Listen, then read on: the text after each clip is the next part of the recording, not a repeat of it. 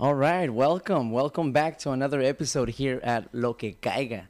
This is going to be something fresh, something new, something different. Um, this episode is going to be fully in English because I have quite some following here that you guys are like, you, you got to do something in English. You got to do something. I, I try to follow your shit, and yeah, it's cool, but like it'll be better if I could understand it. So here it is. With me, I have um, Ray, and I have his son Ricky. What's up? Yo. so uh, we're going to a show tonight, right? Yeah, we're going to see the Hub City Stompers. They're from New Jersey. They're bad. Thank Saxophone players, you for beautiful, me onto them. fucking make you cry. Y- I, yeah, I, I, I'm a witness of that. He, he actually um, showed me a few tracks of them before, right now when we were eating, and I was telling him that they remind me of Hooligan ska. Inspectoria Hooligan, Inspector de, from Mexico, but um, pretty pretty cool music. So I'm excited to see them live, and thank you for that opportunity. Yeah. Because you actually Yeah. invited me. You told me like oh two weeks ago or something like that. You want to go to a show or maybe yeah two two weeks Yeah, ago. a couple weeks ago. I'm like, fuck yeah, I do want to go to a show. So thank you for that, and um, and, and, and thank you for being here, and for doing this first Lo Ke Kaiga fully English episode. Um, do you want to Wow. tell us wh- wh- why? Well, I'm why here. we're Yeah. doing Okay. We're. I don't know. Like, I've always just been interested in the people that sing in, in a band or whatever. So, just trying to get to know who you are, where you came from. You know. So, who who, am I speaking with? Who am I speaking with? right now, right Yeah. now, you're speaking with um Manuel, with Manuel Nunez, with with, with Manny, if you will, you know, with Manny. Manny. Okay. and and that's a funny question because um, Tito, you know Tito. Um, he's one of the only persons that know those multiple characters. Like there's Manny, there's Manny Screams, de Reyes de Reyes de Dioses, there's Come Planta now. Um, there's also other rock star characters that you know that are infamous people that I have characters of and um, of course when I'm on stage with La Muerte or La Pobresca it's two different type of Manny's even Yeah, though you I- know I've seen that shit. That's you actually told me about that last Yeah. time. That's why I'm bringing it up because um, Tito's one of the persons that noticed it, and I've been working on that so much since since I think since I got in front of a cell phone and, and I started doing videos because that was since MySpace. You know, like back in the day, I, I started growing my following with funny videos and stuff like that. But that's when I realized that that person is detached from the real me. You know, so like, and I like that. I love that. In a way, if you if you if you can put it like it- not like that, but it kind of like turns me on. It gives me like it gives me like a, a interesting. It makes it more things interesting, you know. So you trying to separate the Manny from La Muerte for Tabasco? Yes, but not trying. But just what I try to do is just to give people like a different show, you know, like like a different experience, and also um acting, if you will. I I love acting, and Yeah. if some people could say like you're lying to people, but no, because that's just a performance, and it's just that's not you know. You'll see me. Um, walking on the sidewalk, and I'm not gonna be jumping and doing that. You know what I mean? So it's like Yeah. it's like it's just that's someone, and that's this is different. Which I I really like playing that that role. You know. All right. So, uh, what did Manuel? How did? Where Where'd you come from? Like, what you know? What's up with your background and stuff? I like that. I like I like that question. Well, I I need a mic stand by the way. I I left two of my mic stand that goes like like that, you know? Yes, the arms. I left two of them at first three billiards and um I told the sound guy that I left them there and Oh, they're gone now. You know, he only found one. Oh. He- wait, one was gone, but um, and I, I was gonna take it that night, but I forgot. But whatever. Um, well, question: Where am I from? I'm from Tijuana, Mexico. Um, I was born there, born and raised there. But um, my mom and my dad they come from Guadalajara, Zapopan, Jalisco, and Tlaquepaque, south of Mexico. And um, my brothers and sisters they were born and raised there. It just happens that my dad um had a band in Guadalajara and already had four um kids two two two two little two little boys and two little girls and at that time my dad had a band with with his brother. Rest in peace, his brother, and rest in peace, my father. They both had a band, and um, they they they were they were doing it. They were they had the little cassette. They were playing on the radio. They were booking parties. How how old were you? You remember? I I wasn't even born yet. Oh, okay, okay, And this okay. is this is where it get interesting. So it's only two boys and two and two girls. That's my brothers and my sisters. They're in Guadalajara, and um, I want to say that's in the in in the in the mid '80s, '85, around there, '85. Because my little sister was my little sister, my old my sister. She's older than me, five years. She was born, and um, point is that my dad never experienced drugs, but until he did um, at a party, they offered him coke, and he tried it one time, and that's all it took for my mom to be like gone. She took her kids, my brothers and sisters, and went to Tijuana with a friend of hers. And my dad was like, "Nope," because it, it was only the one time. And my dad always told us that, that, that the same story. It was only the one time, and I believe it because my dad is very was very, you know, straight, and um, he loved my mother. So of course he sold his instruments and he left the band and everything and he, he went to Tijuana. Little did they know, my mom was already going like pregnant, you know. So yeah, I was um, not So planned. be pregnant with you? Yes, I Okay, was not bo- okay. planned to be born in Tijuana, but I was born in Tijuana, and then they went back to Guadalajara when I was one year old, because I I was premature and I was in the hospital for for for quite some time, and um, when they when I was released from the hospital, they went back to Guadalajara and they didn't really like it much down there because they love the Tijuana ambience, like it's border, so it's almost like the U.S., if you will. Like in schools, they teach you English. It's like the exchange of monies, dollars. Um, the people that you have there, you have multicolor, multi-language, um, different backgrounds. In in Tijuana, you meet people from different parts of Mexico that you never think you're gonna meet, or even from El Salvador. That is weird to see people from South America and Mexico because immigration is really hard down there for them. But it's just such a diverse place to be that they just wanted to go back, and they went back when I was like two years old, like I said, and then I was just raised there, born and raised there, if you will. Now, Yeah. yeah, and I loved it, you know, until I was 14, 13. Then I moved up here to Gardena, California. Yeah, to middle school. So like when you're growing up in, in Tijuana, what was uh what was the music that influenced you like or that you were bumping or whatever? my my dad, since he was a musician, um, he will always have music at the house. He, and his his taste of music was really um, I want to say funny, but really interesting. He was in a rock band before, and in Guadalajara, and then from there they started playing music like more like because back then in Mexico, rock and roll was only in English. You know, there was no rock and roll in Spanish, really. And my dad, he knew English in Mexico, so he would sing in English those songs. But then they started playing originals in Spanish, but more lovey, you know, and that's how they started making it. But then the wave of rock and roll is, in, in Spanish came along in Mexico. Like, of course, it was English songs, but translated, but played by Mexican bands, and it was like a boom. So they were like going a little bit, you know, down. So, but also his mentality changed because of the one time that he tried, the, you know, cocaine, and he was like, not for me, and the whole lifestyle. He became more religious, but also with music, he changed his taste, taste, taste, taste completely.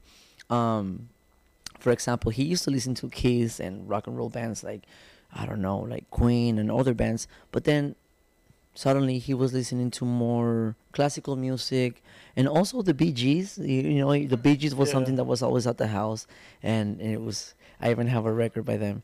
It was just something that it was always bumping at the house and disco music and also um, um, acoustic music, guitar music, and he played guitar and drums. He we didn't have a drum set, but we did have guitars at home, so he would play a lot of uh, acoustic guitar and the Gypsy Kings, and um, um, many very nutritional music. You know, like diverse, like classical, like, like I said, and from my mom, I used to listen to the those heartbroken songs. You know, what um, were they call them?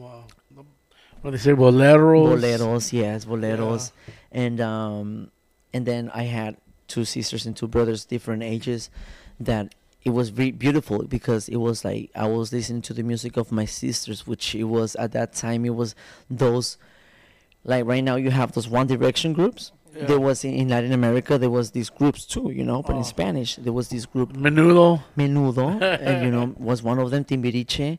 Um, another one that was a li- little older, like in the early 2000s, was UF. UFF. You reminded me of one of those dudes, actually.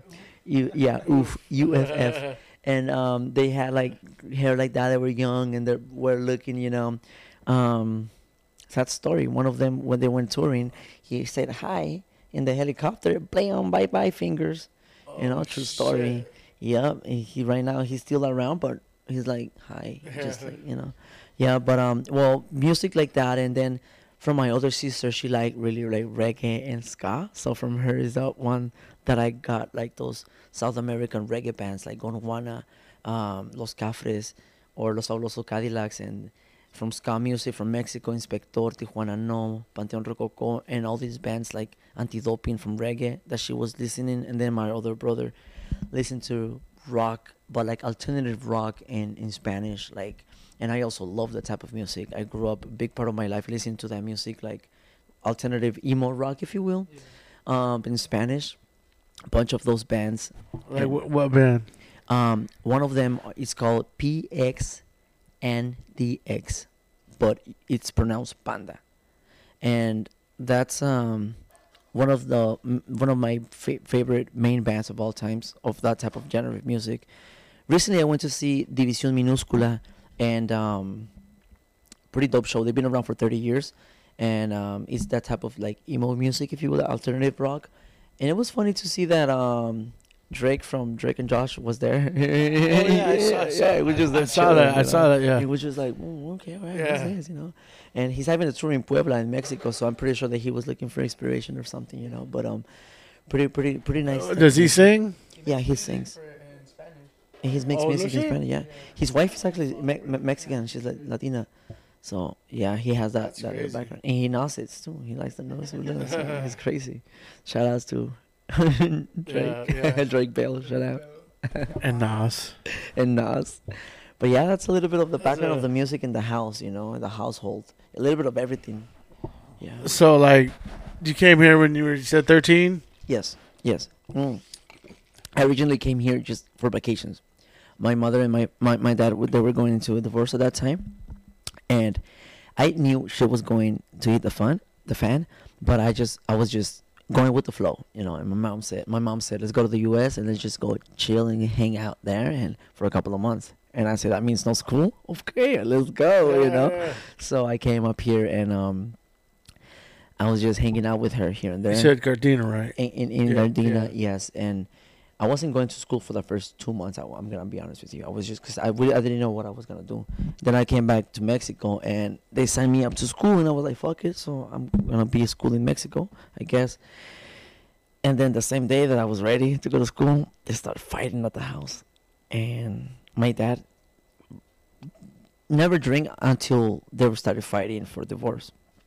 And when he started drinking, it was a wholly different person, completely different person, Yeah. like completely. My dad never said a bad word to us. I never, never disrespected us in any way. But when he was drunk, he was a little like, just more rough, you know, with his words. Because at the same time, he wouldn't say bad words, but he was really rough with his words, and which made it really hurtful because he was just like, we never seen my dad like that, you know. So that time it was just really like bad screaming at the house. And i remember my mom was like you're not going to school. We're gonna decide right now what's gonna happen. And they sat us all down. And we're like fuck hey shit man what's gonna happen? Then i knew that question was gonna come. What, what do you want to do? Do you want to stay here or do you want to go to your mom? It's like of course i wanted to go to my mom because i never seen my dad like that like in Yeah. that and you know. And i was already at the house with my dad when he was in that state of mind and it wasn't okay for me either, you know, because it was my uh, everybody at the house was gone already. Everybody was he's older than me. They all had kids already. They were gone, so gone. Yeah. So it was just me and my dad and my older sister that she was going out with a boyfriend already. So mainly me and my dad, and I was like, I do not want to stay here. I want to go to my mom, you know. So when that happened, then I never went back to TJ within like six months because I stayed here just going to school. Because at that time I was already here for like two months, not going to school. I didn't know what was gonna happen. Then I stayed here, and since there I just started going to school, and and yeah, I, I went back to Mexico here and there to visit vacations, summer summer vacations. Go, used to go down there, but um until I was like seven, 16, I never went back down there. Then you know from 13 to 16, I used to go there a lot. Now from 16 till now, I never went back down there. I was just like I'm gonna stay up here. It was more more friendships here, more things that attach me here. You know. What grade were you in? At that time, I was in the when I came here to enrolling at a school. I was in the sixth grade. Yeah, sixth grade, six. Yeah, and um, yeah. You remember remember some of the guys that took you in and or, the chicks or whatever that talked to you, your first Showed friends. school. Yeah, I remember. first friends. I, I remember like if it was yesterday. I remember Monica Arredondo was one of them. Shout out to Monica. Shout out to Monica Redondo. Yeah. And and it's funny that you- that, you- that you asked me that question because Monica Redondo is is a big impact in my life because uh, I used to go to a lot of shows um, when I was 15, 16. Even though they were 18 and over, I had a connection at the House of Blues, and I used to get a lot of tickets and go to to see the bands that I liked, the rock alternative bands. And I used to take all my homies, you know, because we were not 18, so it, it was a new thing for us. And before I told anyone that I wanted to be into music or anything, she could see it in me that I wanted to be that, you know, because I was in the front of the railing just looking at the bands, and it was it always caught my attention. And then she just bumped into me like that, and she said, "One day you're gonna be up there," you know, and that shit stuck to me in my head until like, like, I went on stage and I was like, I have to tell her, you know. I sent her a picture and I was like, because it was a good stage too. It was like at the at the observatory, and I'm even getting emotional right now because it was something really cute, you know. And I and I told her like, look, what I'm doing, you know, and it was pretty cool. So shout out Monica. Shout out And Monica. actually, she is um. She is lesbian, and she she at the beginning she wanted me so bad. When the first day of school, the first day of school, she was, "You want to be my boyfriend?" And, and I said, I, I, uh, I just got here, you know, like in Spanish, of course. I just got here, like I don't know, like. And then for pressure, I said yes. And then she wanted to kiss me so bad underneath the table. She'd be like, "Come, come, come," and I was like, "No, no, no." She wanted to put me underneath the table and kiss me so bad. And then on the next year, she got another boyfriend. That same thing. First day came to school, but that guy was more down. He agreed. You know, they were kissing the whole day during all the classes, kissing, kissing, kissing, kissing the whole day. The next day they broke up. You know, I think that's when she found out. Monica. I thought she find out. She's like, "That's not for me." but yeah, shout out to Monica. Uh, so like when uh when you were younger, whatever, did like did you used to know you were like performer? Did you used to dance or sing or Yes, or like you know entertain? I do have to say we might have to use the audio from the camera because I think this should cut up a little bit right now. But we're recording. You asked me when I was younger, if if if I what? I'm sorry. Like, did you know you were a performer? Did you did you used to sing, dance, yes, or I I, I like used to I make used to jokes or I used to be a youngster at the house. clown and I used to be a clown at the house. I I tell you I I I can see myself right now.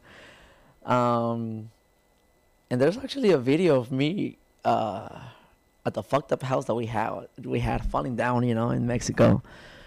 Um I put on some fucking heels and it was a Gloria Trevi song. It's a it's a transvestite transvestite song. It's a and it talks about like like I broke the chains and I put them on the floor and I put my hair down and I did my makeup. But of course I didn't know what the fuck I was talking about. But I had some heels, so it makes sense, you know. So little that you know, I kind of knew subconsciously what the fuck was going on. But at the same time, it, them adults were like, "This is so great because you know he's putting up a show about the whole thing." And I had some chains on my hand and I threw them on the floor and I was doing all that little video of me like I, I think I was like probably like eight years old, you know, or nine years old.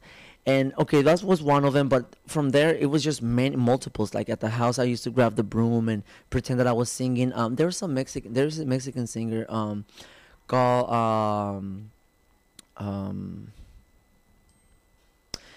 Bronco. eh, Bronco. Oh man. Bronco. Okay, these fools at my work, they uh they call me Choche. Choche, They're like, oh, you fucking Choche Choche from Bronco, and I Yeah, look it Choche up. from Fuck, Bronco. fuck you, motherfucker. yeah, so the main singer from Bronco, he's dark as fuck. He sings like that, con zapatos de tacón. But he does this, right? So I used to grab the broom and and and stand up like him because he, he's like a cowboy. So he starts, he, he's like like that. But he grabs the guitar, he sings, and he goes like that. So I used to do that as a kid, and it was just funny seeing that. I mean, and um, also my w- I, growing up, one of the biggest influence is um I think his name is Alex Cuevas. He's a Ch- Chilean singer, and if he's not his name, then I'm a fucking poser because I'm saying that he's my my one of my inspirations. But his band was La Lay Lay La La Lay, really cool band. You should check them out. You you'll like them. They're MTV Unplugged. Whoa, it was one of the first MTV unplugs back then from like like Spanish rock bands that made it really good. Like you probably listen to it, and be like, oh yeah, I probably heard that shit on the radio Yeah, back then when it when it was you know. But it, they did some I such an saw it amazing on MTV. yeah, and, and and or you saw it on MTV. And um, point is that these guys are amazing. Um, sorry, let me see. Talk again. Check. Yeah, you go. And these guys are amazing at what they do, and um, and and I, and I remember my mom bought me the cassette from them, and they used to be on the TV all the time, and they used to have this video. Well, they still have this video. I'm sorry, of them on the desert, and then just just singing and just like acting and doing all that shit, right? And and I had the cassette. I used to play it, and I used to be on the on the on the He he don't know what no cassette is. I used to be on the on top of the bed, just um, s- pretending to sing and to do all th- everything that they were doing. But yes, every time at the house, I, I used to be that that you know that that that that, that person singing and, and putting on clothes and and doing all kinds of stuff. You know. So you said okay. You said uh, uh, Monica took you to shows and shit. What was your like first show or or who who who who, in, who hooked you up with the L.A. ska scene or or music or whatever?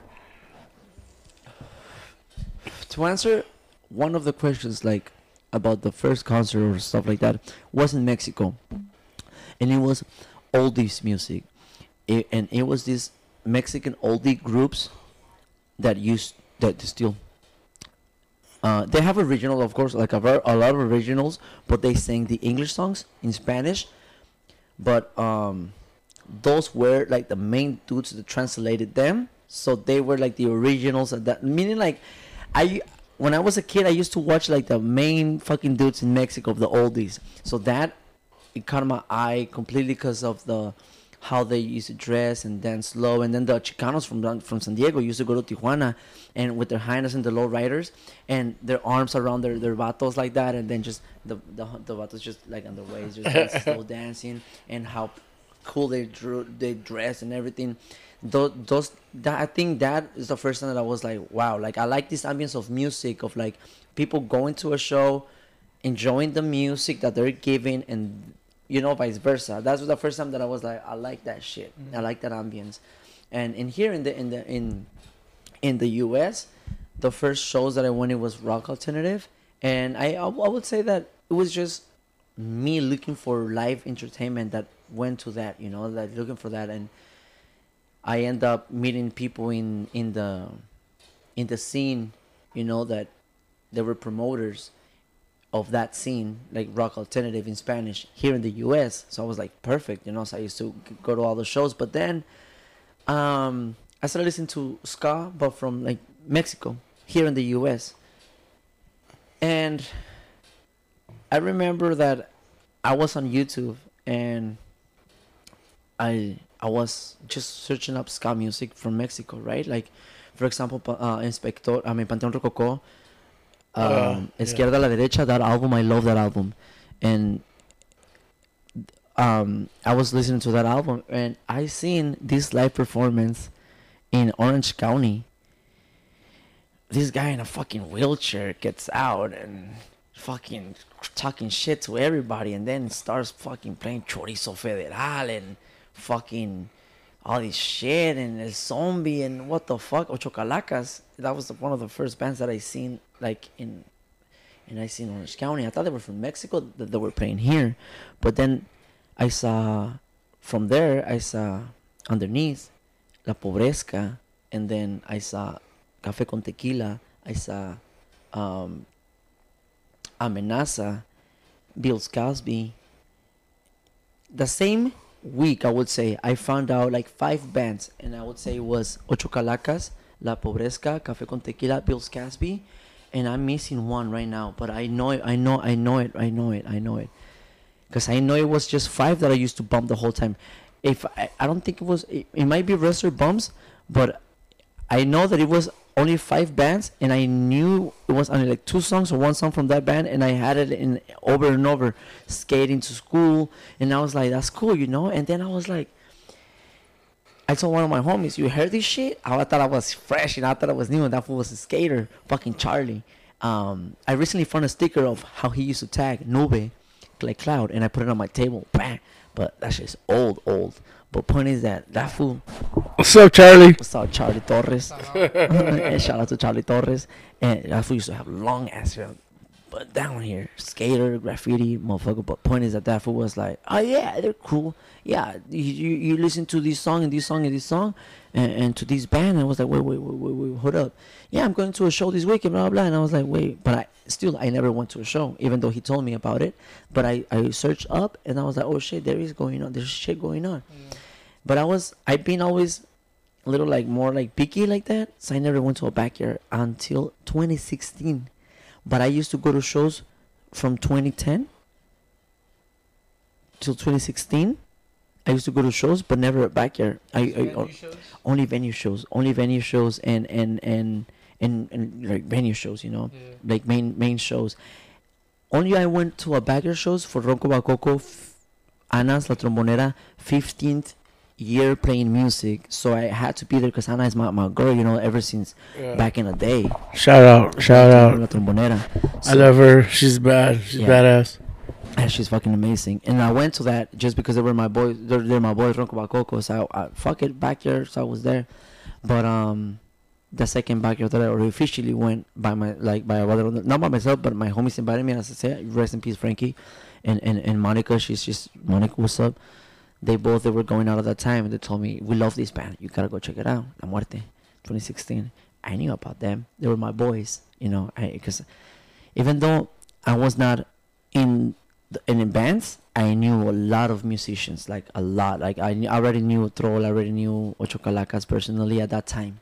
Of course, when I started going, like that was when I first listened to them, not idea. But when I started going to shows, um, for some reason we just became cool. You know, I never tried. I never really tried because I'm not that person that that I'm very shy in a way. You know, and I don't like to really like like intrude. You know, because I don't like to be turned down too. And I feel horrible if I get turned down, so I, I avoid that. Uh-huh. but somehow these cats wanted to talk to me. I wanted to talk to them too in a way, you know. So they saw that I was coming chill, you know, not like, oh my god, hey, what's up, dude? Like, I, I know what you do, you know. What's up, nigga? Like, what's up, you know, like that. So they like that vibe, and um, so I went to see them because they told me, oh, let's go see this band, blah, blah, and I was like, oh, let's go. But I knew them, so I go, I see Tito. What's up, Tito? You know, what's up, Jason? I didn't know Dred, um, and Vince at that time, um, and I said, what's up to the guys? And the singer wasn't there, and but I didn't know the songs, you know. But I used to go see La Muerte at the main shows, you know. Oh, La Muerte, boom, what's up, you know. And um, and I had a shirt by them and everything, and but I never knew any of their songs. But point is that we were right there, and they're like, "Well, we need a new singer to this," and I'm like, "We need a new singer because fool's not here." Blah blah blah. And my homie, rest in peace, Frankie, was like, "Manny, Manny," because he knew that I like singing and I like being in a cloud, and I on my Instagram and on my Facebook and MySpace, I was always singing and doing shit like that, you know. So it was like, "Manny, Manny, Still do that shit. yeah, yeah, and then uh, till today, and um, well, it stayed like that. You know, of course, I didn't do anything that night. That show ended, and then like three days later, I get this message saying like, "Hey, was your homie for real about you joining La Muerte?" And I'm like, "Well." Because at that time I was working at a restaurant, a French restaurant. I was making good money, and I was living on my own in Inglewood. And I was like, "Well, yes, but I can help you guys out in practice. I'm only off on Mondays, and I could maybe do Tuesdays. And I was a manager at that time, so I had a lot of flexibility. So I told them, yeah, I could do it only those two days just for practice, just to hook you guys up with practice. Because at the same time, I didn't think I was, I had it in me to be like right there, you know. Yeah. And not like that, like I was doubting myself, but I don't think I was, I don't think this was gonna go be a thing, you know. And so there I go. I they sent me five songs to learn, and me being the addictive personality that I have, I digged in for more songs, and I learned two more that they never sent me. They didn't send me, and I actually like those songs more than the one that, that they sent me. And I go to practice, and I remember that uh, Tito was working the whole time out of state, and the video stopped working. So we'll just put an image after this point. and um, I remember that, and we start recording again. So we'll just reuse the footage. I remember that Tito was out of state, and um, so he was never in practice. He was never in the band. Whatever. Um, I was just like, fuck. I, was this was the only guy that I really actually talked to. You know that I, I had more connection with. But I was like just doing my thing there, just practicing, even though it was a little awkward or uncomfortable in a way, because I didn't know m- many of the people just by um, Jason, yeah, but just a little less than Tito. But um, we pulled through. Um, we practiced. I liked it. They liked it. Um, they told me if I wanted to play a show, and it was at the airliner. They thought I wasn't ready, so they canceled the show. Yeah, The airliner, man. I s- that's oh, that was an old. school show Yeah. uh, place. place, and um, so they canceled the show. They, they said that, that no, and I was like, honestly, I was like, man, fuck these fools. At that time, you know what I mean? I was like, man, fuck. And you had already learned two more new songs. Because it was a venue, they say. I, and I, even when I learned two extra songs, and when I was jumping the first day, like I there's videos of me the first day of practice. I was already jumping, like this was, was like, what the fuck? They were jump, jumping too, and they told me, like, dude, when you do that, they hype us up, like you know. And the other singer didn't do that at practice, and I'm like, even though it's practice, I like fucking just do the shit, you know what I mean? And um, so they liked that, and and um, but they they thought I wasn't ready, so they gave me a backyard show to start off and I remember it was with Major League Skankers, Chiles Verdes. Um, I don't want to lie, but maybe that's Descarados. I don't think so. No, I don't think so. I don't think Descarados. I would remember. But I remember it was Major League Skankers. I remember it was Chiles Verdes. And yes, it was La Muerte too. It was at the Watts Cave, 406, right there at Grape Street in Watts. And their family. So shout out to um, fucking Big Steve and to Claudia. And and yeah, they're they're, they and yeah, their family. Shout out to the Watts Cave Tacos. Yeah, shout out to the Watts Cave Tacos. You know, um, you gotta get some plant-based options, my boys. Um, for us too, you know. But they get down. I, tried their meat options before. Before I went vegan, you know, I, I used to be their client number one. But yes, um, first show there it was pretty fun. That was my first show in with them, and yeah, it was pretty cool. And that's how it all started. That's how it all started, yeah. From there, and then 2018, La Pobresca. That's when I joined them. Funny because I I been a fan of La Pobresca since Start. since start, you know. And uh, there's a video in 2011 at the House of Blues that I went to see Ocho Calacas, La Pobresca, um, Rejected Allies, Amenaza, and it was November. November of 2011 can't tell remember the day exactly, but I remember it was November. And there's a video of me. I had a a hat. It was an LA hat. Some graffiti right here. And it was uh it was like a long sleeve sweater but really thin material with the hoodie, stripes white but stripes gray, and I'm there in the pit. I'm just skanking there and La Pobresca's playing. You know, and, and and that it was just like it's nothing big now not like that. It's it's not accomplished but it's just funny how things work you know and how life is and i wasn't expecting none of that but it's just it just happens. And i didn't i didn't realize that until later on until later on that i was like oh shit like because people ask me like "Wh- who do you think is, who do you think is ska core? Like ska like like hardcore ska no disrespect to any other band and not because i'm in la pobresca but ever since day one i've been saying this la pobresca is fucking ska core like who else has those fucking breakdowns that you want to fuck someone up? You know what I mean? yeah. No disrespect to any other band. Got their foot swinging. Yeah. fucking arms broken and shit, you know, but with those with those horns. Yeah. So I've been saying, and, and, and that album that they put in 2010, the bar that they set is really high. That's why that's why that we haven't and they haven't released music like just like that, you know, because Yeah. the bar is so high up that you can't just bullshit. So this second album that is coming out, I'm very excited. It's done already, but I'm very excited because Yeah. we're, we're working on the little details. I've heard a couple tracks at the shows and it's, Yeah. good shit. And the third album, we're recording it already. like half of the third album already, and the second is not even out yet. So, not like that, but I mean, it's just like one of those bands that they have really great music influence, and they put it together, and you can hear it and feel it. You can feel it. You can see it. yeah, Like, I don't know. Just from experiencing in the pit, it's just like, Yeah. fuck. Ever since- Everybody yeah. is, fuck, it's Ever so since I've been going to shows La Pobresca as a fan, down there in the pit, the horns, the lyrics, The The drums. drums, yes. I remember last time I remember I was remembering me being right there looking at La Pobresca Observatory and I think that was in 2017 I think it was 20, 2017 I think it was. And I was watching them and they they they had different singers at that time. They had um for for like two songs they had Edwin from Mafia Rusa, Roots Reggae, and then for another song they had Kiko from Los Pedos, and then for another song they had uh, Señor Calaca from Ocho Calacas. So they had different, and it was beautiful seeing that because it was different singers, and it was just singing along. And then for one song, it was all of them together, and it was just like whoa. And you had sometimes had the, the guitar player from South Central Skankers coming in playing the the guitar, bang bang bang bang, getting down, and it was just beautiful seeing that, and it was just like a whole show, you know. And throughout the years, the same thing is been happening, but just different now, you know. Like I don't know, with now with the same members, but now the show is there still, you know. It's still sick. Those are really cool questions. Thanks for that. Yeah. I think this is the longest that I spoke English in my life. Got a couple minutes. I don't know. We parked the car. We got to move the car every two hours, so Yeah. we're yeah. keeping an eye on the clock. Yeah, we gotta move the car. We gotta go to a show.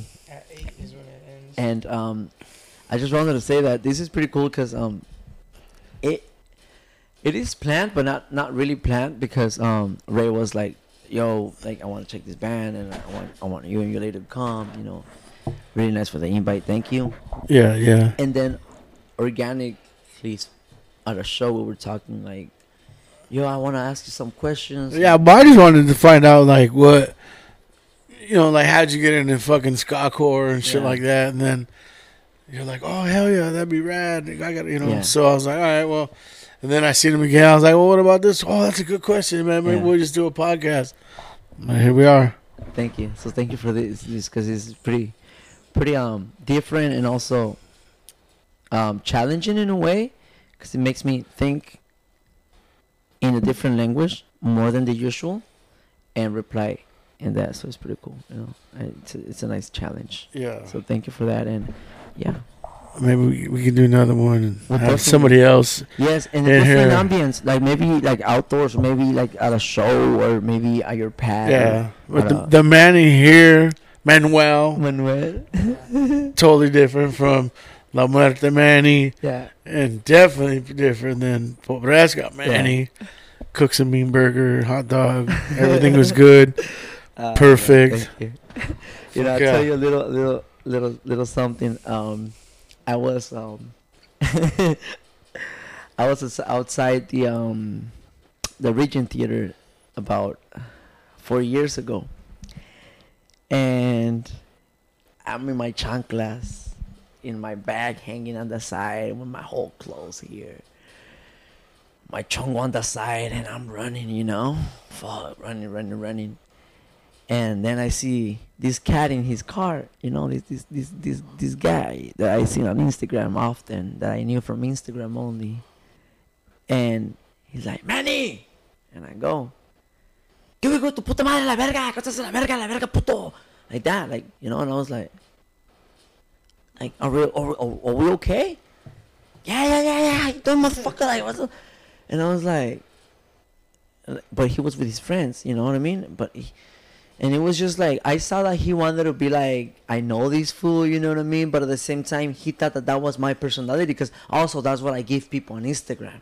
I'm not gonna lie, that's what I give you. Hey, what's up, motherfucker? blah, blah, blah," That energy, you know. But in person, I didn't came with that energy, and in person is different, you know. I mean, it's just, but some people don't really disconnect that and don't really see that difference. So it's beautiful that you saw that because it's something that, honestly, as as I, I would say as any type of person that works in the customer service is something that we apply. That that like this is me right now, like taking shit. Hi, yeah. Not like I'm taking shit at shows. Yeah. No, but like you have to build that and then go home and be like, oh, take that little sipper and be like, this is me. I can fart and no one is gonna say shit. You know what I mean? Like shit like that. Um, but um, so when people notice that, um, it's something that honestly like I, I, I try to work on it you know and, and try to do it in a way that it doesn't seem as a dick or it doesn't seem like i'm being a liar but it doesn't seem like people can be like enjoy that manny and enjoy this manny too and listen oh shit this man is at the church right now. I know that I, that man is cool right now different. He's not gonna be doing some other you know he's not gonna put out the pipe right now and start smoking right here you know maybe in the restroom you know but like um yeah so it's thank you for those questions and, and for those personal questions are pretty pretty nice because they took me back and and it's nice to of course to grow and to g- you know detach from things like that not not, not like that detach no no no but it's nice to, to also remember where you come from Yeah. it's and and and Reminisce. reminisce yes and and and thank you for that thank you Hell yeah. I think we're gonna be gone, and if you enjoy this um episode, thumbs up, give us a five stars review, cause that's really gonna help us. I heard a lot of podcasts. I'm saying, I'm saying, I'm saying. We'll I have heard a- I heard it. I, We'll have a part two. Yeah, part two. We're gonna have a part two, and of course, fully in English también. So thank you guys, and um, share this episode with anyone that you know that might like wasting their time listening to something that they don't really give a fuck about. That's good though.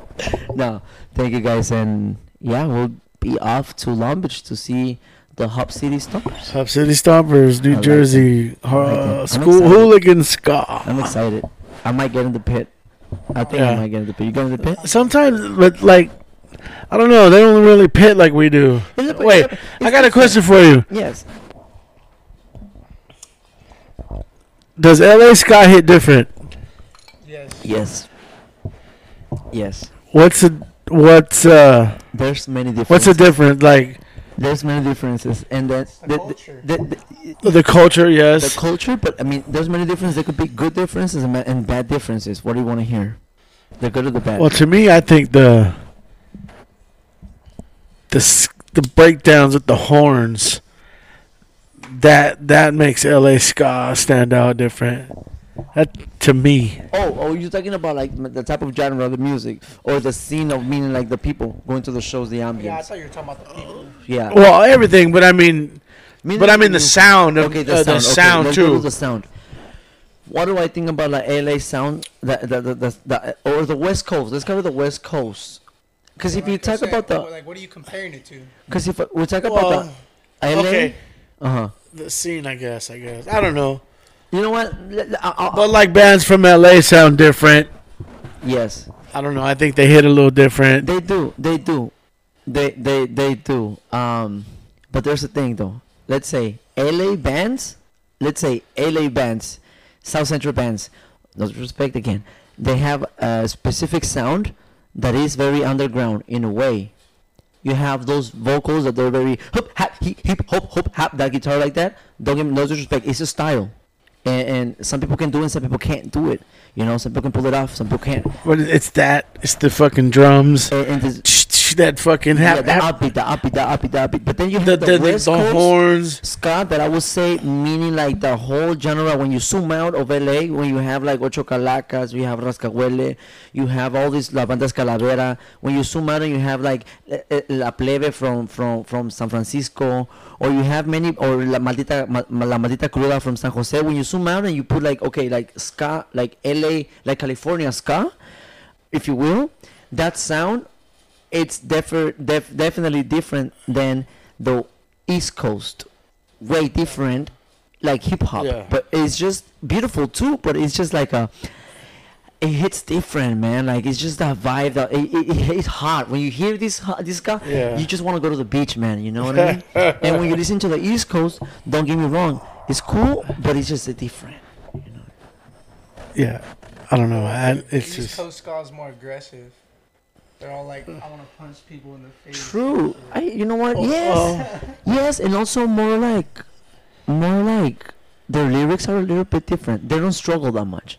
They're more like my girlfriend is a lesbian, you know, or like beer. yeah. and- no, and no, here- but no. I was these Stompers talk about bashing in your face, Okay. drinking, All right. uh, College parties. yeah, college parties and stealing your chicks and your beer, and you're looking at us and you ain't gonna say shit because I'll fuck you up. You fuck yeah. Yeah. Yeah. They got, like they got a song called uh, "I Got a Boot with the Toe." Oh. Made of steel, not lead. and I just want you to know it's gonna kick you in the fucking head. Oh no. Yeah, it's just sick. That's just sick. Well, That's hooligan ska. The, the hooligan ska is like fucking like LA ska, man. I swear. Watch, you'll have a good time. I'm gonna have fun. Yeah, the the the drums, everything, the horns, Jenny Whiskey. Shout out to Jenny Whiskey, plays a beautiful fucking saxophone. There Man. you go. Shout out. All There right. you go. There you go. Shout out. Well, we out of here. Thank Yeah, I don't want to get the tar code, the tar, car- tar code, Yeah, the talk the car told. Switching words. Thank you so much, Ray. Thank you so much, Ricky, for being here and for inviting me. And this is and this was Lo Ke Kaiga episode six, fully in English. Wait for a part two. And sorry if the volumes were a little off. I can hear it in my ear right now. It's kind of like, uh, and also the camera cut off and this cut off. But we'll make it work and we'll make some magic. Thank you again. Bye. Peace.